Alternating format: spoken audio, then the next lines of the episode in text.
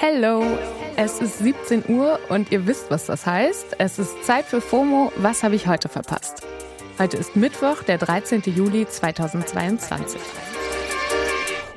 Mein Name ist Lisa Tutlis und heute geht es um Boomer vs. Gen Z, warum Sydney Sweeney weinend ihre Mama anruft und Fake Angela Merkel auf WhatsApp.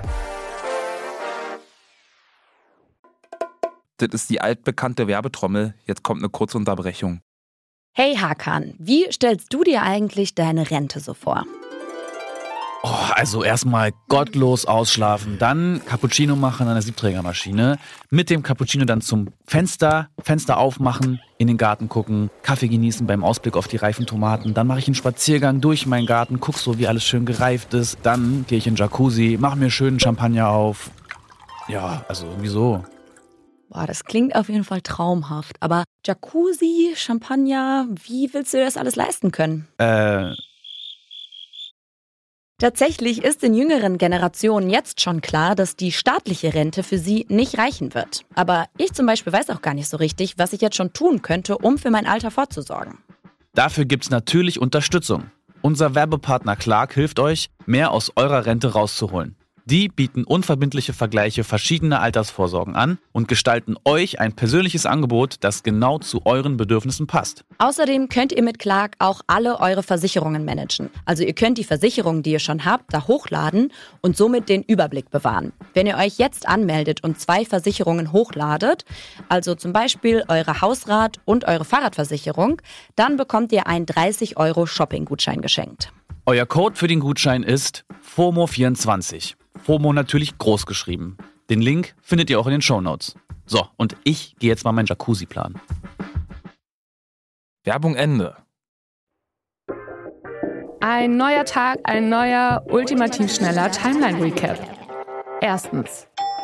Kurzes Update zum Twitter-Deal. Wie schon angekündigt, hat Twitter jetzt wirklich eine Klage gegen den Milliardär Elon Musk eingereicht. 60 Seiten lang ist die Klageschrift und die liegt jetzt in einem Gericht im Bundesstaat Delaware.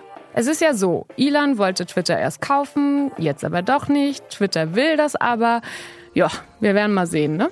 Zweitens, der Chef vom Europapark in Rust, Roland Mack heißt er, macht sich gerade im Internet etwas unbeliebt.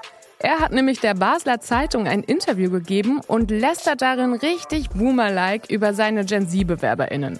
Der Stern hat dazu dieses Zitat hier von Mack gepostet.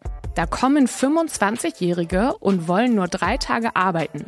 Dabei haben sie das ganze Leben noch vor sich, könnten hier etwas werden, Verantwortung übernehmen, Karriere machen. Ja, und dann wollten die laut Mack auch noch ins Homeoffice und auch am Wochenende frei haben.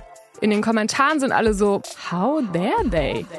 In Island zum Beispiel wurde ja gerade als Pilotprojekt die Vier-Tage-Woche eingeführt. Also just saying, ich will hier keine Vergleiche ziehen. Drittens. Von einem zum nächsten Boomer, Donald Trump. Gerade laufen in den USA ja öffentliche Anhörungen in dem Untersuchungsausschuss zum Angriff auf das Kapitol. Wir erinnern uns kurz, das war im Januar 2021. Da war Donald Trump noch US-Präsident, ist aber abgewählt worden. Und AnhängerInnen von Trump hatten dann einfach mit Gewalt das Kapitol erstürmt, wo ja der Kongress der USA sitzt. Sie wollten halt damit erreichen, dass Trump im Amt bleibt. Dabei sind fünf Menschen gestorben, ein Polizist und vier Trump-AnhängerInnen. So, und der Ausschuss ist jetzt zu dem Ergebnis gekommen, dass Trump diesen Angriff im Voraus geplant und bewusst rechtsextreme Gruppen mobilisiert hat. Ja, Surprise auf eine Art. Beweisstück dafür ist unter anderem ein Tweet von Trump. Ja, damals, da durfte er das ja noch mit dem Twittern. Schon am 19. Dezember 2020 hatte er getwittert, großer Protest in DC am 6. Januar. Seid dabei, es wird wild. Fishy, sag ich da nur. Was ich mich aber auch frage, denkt ihr, man kann jetzt jemals wieder es wird wild sagen, ohne dabei an Trump zu denken? Viertens. Kleine Service News. Wir können iMessages jetzt als ungelesen markieren. Yay!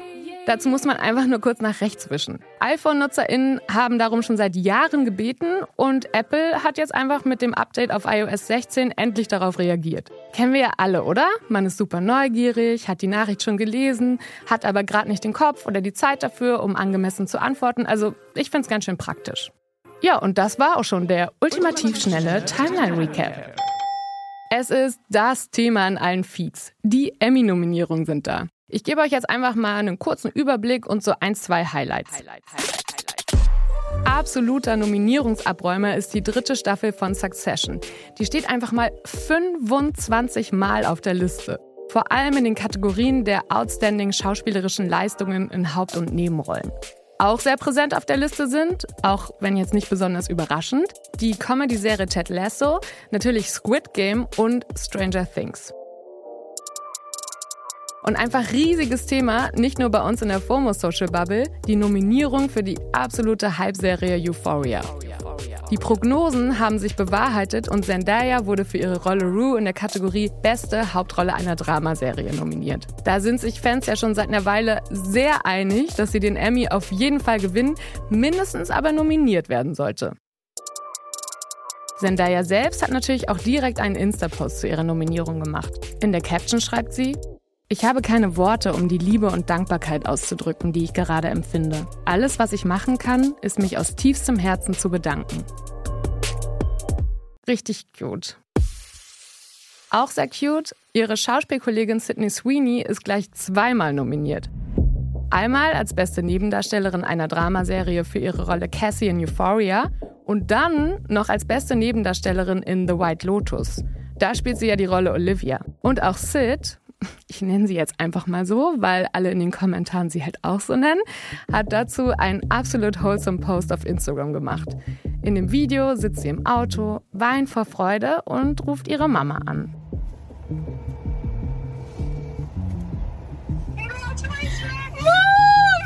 Thanks,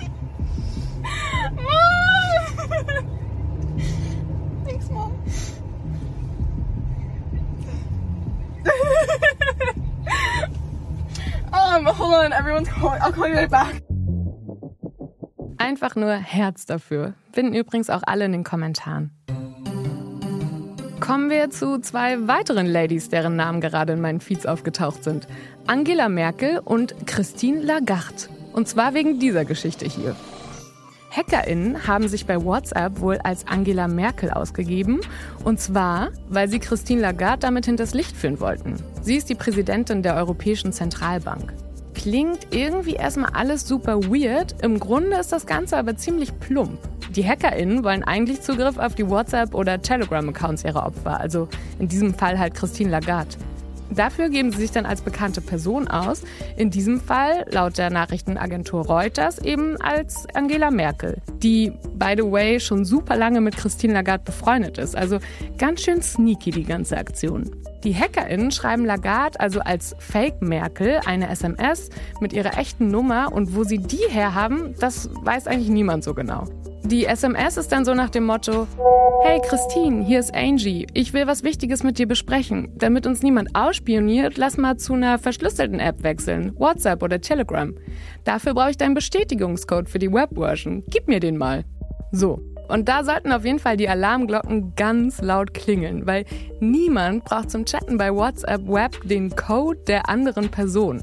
Die HackerInnen aber erhoffen sich halt, dass die Leute wie Christine Lagarde das dann nicht checken, weil sie eben nicht so Digital Natives sind.